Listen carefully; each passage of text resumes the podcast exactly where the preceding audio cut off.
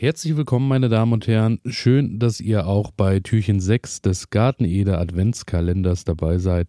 Und heute dreht sich alles ähm, ja, um einen Kürbis, um genauer zu sein, um den Hokkaido-Kürbis. Und der Hokkaido-Kürbis ist wirklich mit Abstand mein Lieblingskürbis, denn ja, er lässt sich recht simpel und recht problemlos im Garten kultivieren und hat eben auch den großen Vorteil, dass man auch beim Zubereiten als Speisekürbis wenig, wenig Arbeit mit ihm hat, denn der Hokkaido-Kürbis kann mit Schale gegessen werden. Und da muss ich sagen, das ähm, ja, erleichtert mir die Entscheidung bei der Kürbiswahl doch ungemein, denn ähm, ich bin dann doch oft hinterher und schaue so ein bisschen, was kann ich schnell zubereiten, was brauche eben nicht lange. Und beim Hokkaido-Kürbis ist es so, den kann man ja, äh, natürlich aufgrund seines ja doch geringeren Fruchtgewichts auch äh, recht auch schnell auseinanderschneiden und äh, zubereiten, denn der Hokkaido-Kürbis wird, ja, je nach Sorte gibt es auch ein paar Abstufungen, aber ich glaube, so die kleinste Sorte, die ich mal hatte, ja, das war so der Red Curry, glaube ich. Der war so im Bereich von 800 Gramm bis einem Kilo so. Und dann gibt es aber auch die größeren Hokkaido-Sorten, die werden so bis zwei Kilo. Aber so ein Kilo finde ich eigentlich wirklich immer eine schöne Kürbisgröße, weil dann kann man auch mal einen Kürbis nutzen, kann den irgendwie mit in den Kartoffelauflauf mit reinpacken oder ähm, ja, kann den eben einfach so ein bisschen anbraten, einfach einen Ofen mit ein bisschen Olivenöl, Salz, Pfeffer oben drüber und dann das Ganze ein bisschen vor sich hingaren lassen, funktioniert eben ganz wunderbar. Und ähm, ja, der Hokkaido-Kürbis ist eben ähm, auch deshalb so beliebt, weil er äh, eben, wie auch schon erwähnt, im Garten recht problemlos äh, kultivierbar ist.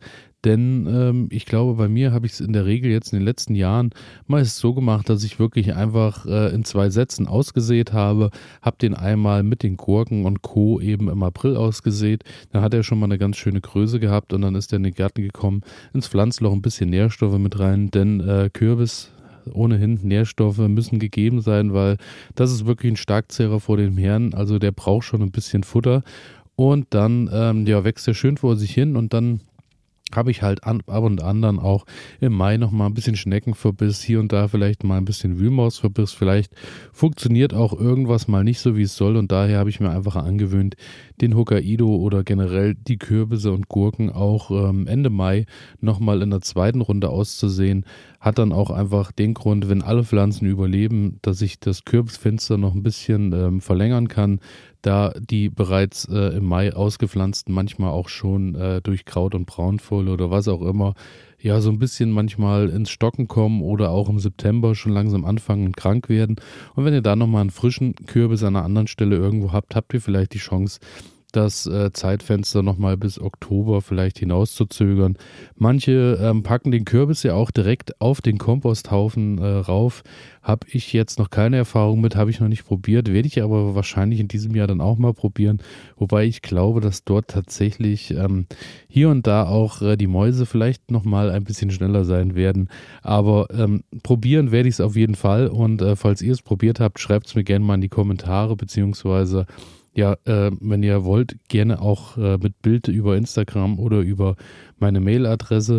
Und äh, würde mich einfach mal freuen, denn äh, ich höre da auch immer mal, dass ähm, bei den Kompostkürbissen dann wirklich auch große, große ähm, ja, Gewinne zu erzielen sind, beziehungsweise bei den großen Speisekürben, Kürbisarten eben auch wirklich Riesenkürbisse rauszuholen sind durch die vielen Nährstoffe. Also daher schreibt mir dazu gerne einmal.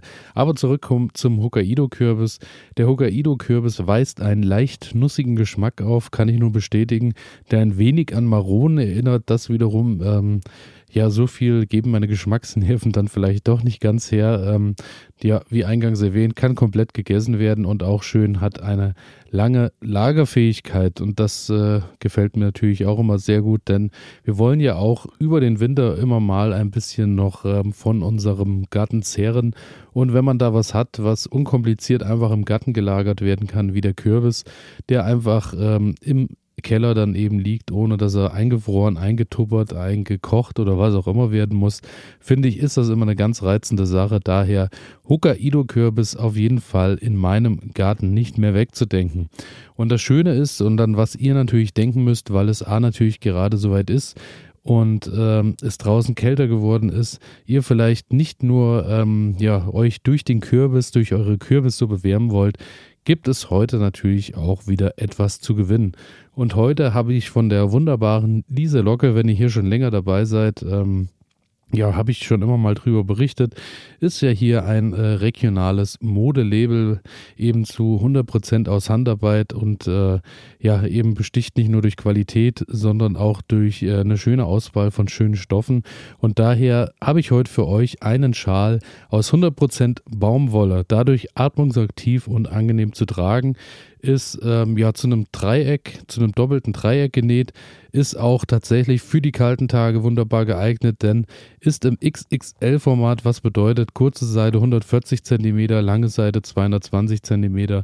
Also ähm, ja, da ist auf jeden Fall von der äh, Größe genügend Platz, dass man sich da den Hals schön wärmen kann und ähm, auch eine ganz wunderbare Sache, die Farbe liegt dann äh, bei euch. Äh, also ihr könnt frei wählen, wenn ihr das Ganze gewonnen habt, dass ihr eben euch entscheidet für eine der Farben, die da so auf Lager sind. Und das sind einige.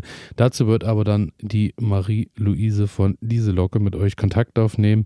Daher heute schreibt mir, wenn ihr gewinnen wollt, mit dem Betreff Schal oder Musselinschal oder wie auch immer. Ähm, einfach oder mit Lise Locke eine E-Mail und schreibt rein, dass ihr Lust habt, in den Lostopf zu kommen und dann kommt ihr mit rein. Ansonsten natürlich auch das ganze Gewinnspiel wieder auf Instagram werde ich das auch nochmal veröffentlichen, wo ihr über die Kommentare dann natürlich auch wieder teilnehmen könnt. Und dort könnt ihr euch den Schal auf jeden Fall auch angucken. Elias at garten-.de elias.garten-ede.de, so richtig. Ansonsten auch fehlerfrei wie immer in den Shownotes zu finden. Und dann schreibt mir und ähm, ja, dann drücke ich euch die Daumen, wünsche euch viel Erfolg, bedanke mich fürs Zuhören und dann hören wir uns morgen wieder. Bis dahin, ciao.